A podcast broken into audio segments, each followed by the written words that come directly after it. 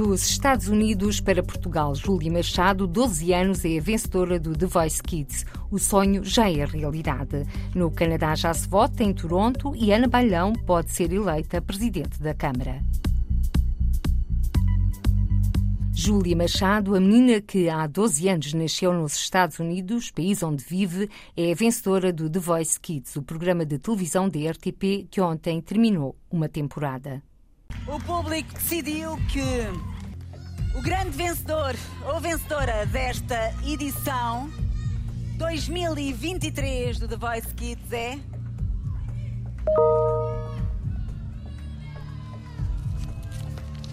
Júlia Machado!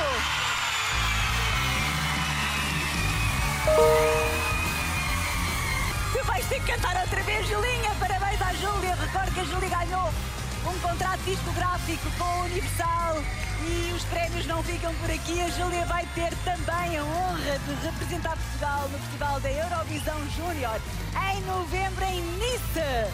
Parabéns, Júlia, toma! Vamos ouvir a Júlia!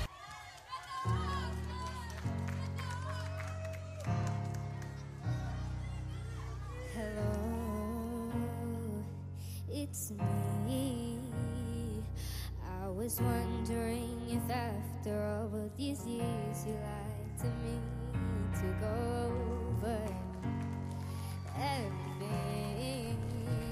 They say that I'm Júlia Machado, luso-descendente, a representante de Portugal no Festival da Canção Júnior em Nice. Veio para Portugal realizar um sonho, mas a Júlia vai regressar aos Estados Unidos. Gratidão é a palavra que a mãe, Raquel Rosa, escreve e descreve a vitória da filha. Em declarações à RDP Internacional, Raquel Rosa, professora de português em Long Branch, fala-nos da participação da filha Júlia Machado no programa de televisão e, sobretudo, da alegria dos portugueses residentes no estrangeiro pela vitória da filha.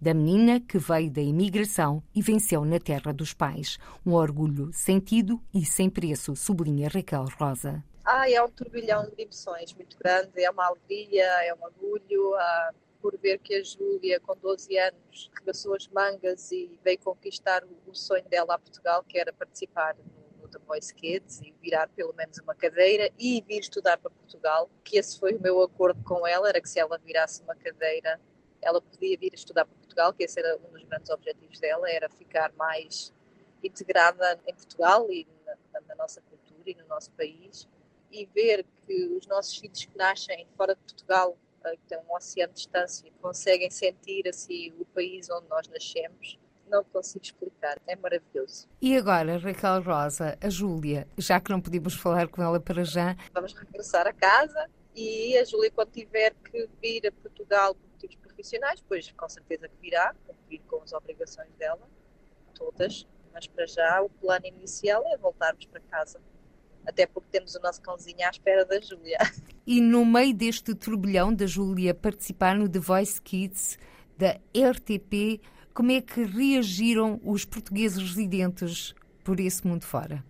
Olha, não tenho palavras para agradecer o apoio que as comunidades deram às pessoas, especificamente em Lombranche, no Work, portanto, em New Jersey, mas pelo mundo inteiro nós recebemos mensagens dos quatro cantos do mundo, sei lá, da África do Sul, da Austrália, do Brasil, do Canadá, de todos os estados nos Estados Unidos, do Texas, da Flórida, de Massachusetts.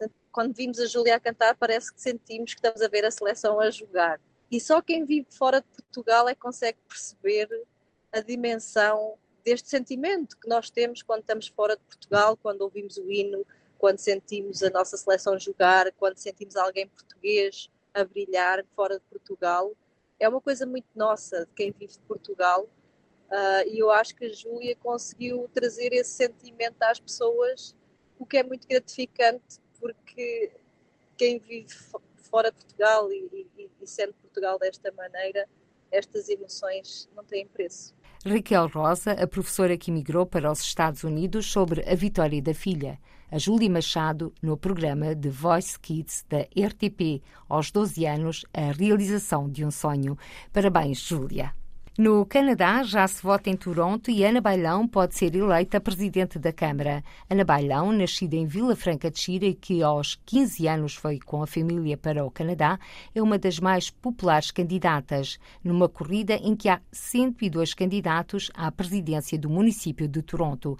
Há expectativas altas para Ana Bailão, mas não será fácil, na opinião de Laurentino Esteves, um homem do movimento associativo expectativas são altas, embora uh, sabemos que é uma jornada difícil, porque são 102 candidatos à Câmara Municipal. Tem candidatos de várias etnias. A Ana é mais um candidato, mas é um candidato eh, diferenciado, porque foi funcionária do vereador, do vereador Mário Silva durante vários anos. Depois foi eleita vereadora durante vários anos e recentemente vice-presidente da Câmara. Portanto, ela conhece os meios bem por dentro, portanto, está, dentro, está inteirada dos, assuntos mais prementes uh, da Câmara Municipal e, portanto, ela tem todas as condições para, para ganhar a Câmara. Vai ser difícil? Vai. Mas os resultados só no fim, só no fim das eleições, é como no fim do jogo. Né? Nos últimos dias, a Ana teve um apoio fundamental uh, do Mayor anterior, portanto, do Mayor que se demitiu, do John Tory, e teve o apoio institucional do maior jornal do Canadá, o Toronto Star, que dá um rasgado elogio que a suporta, uh, repito, dentro dos 102 candidatos. E com um elogio enorme, que ela que é a pessoa certa. Eu, desde o início, uh, fui dizendo e fui dizendo que Toronto precisa, de facto, de, de, uma viragem e precisa, acima de tudo, de uma mulher. E se fosse uma mulher luso-canadiana, ainda é melhor. Porque a Ana tem, de facto, essa, essa vertente. É uma mulher de confiança, é uma mulher já deu provas. Ana Bailão, natural de Vila Franca de Xira, foi para o Canadá com 15 anos. As urnas fecham às 20 horas locais, meia-noite em Lisboa, num sistema de votação de proximidade, explica-nos Laurentino Esteves. É a pessoa que conta e não a plataforma política, não são apoiados por partidos. Embora se saiba mais ou menos quais são as tendências dos candidatos, mas não está em jogo nem tem apoio partidário. Depois, a forma como votámos é uma forma muito aberta e muito democrática e que em Portugal faria, se calhar, muita falta. Por exemplo, no prédio onde eu moro, temos uma mesa de voto no salão de festas do prédio. Portanto, um prédio que tenha mais de, de 200 habitantes, acho que é esse o rácio, eh, podem requerer uma mesa de voto. E, portanto, uh, o que facilita muito, por exemplo, eu para votar, no meu caso, por exemplo, uh, a mesa de voto alternativa seria uma escola e fica a cerca de 400, 500 metros é mais difícil, não é impossível, mas para quem tem problemas de mobilidade, que é o meu caso, facilita muito.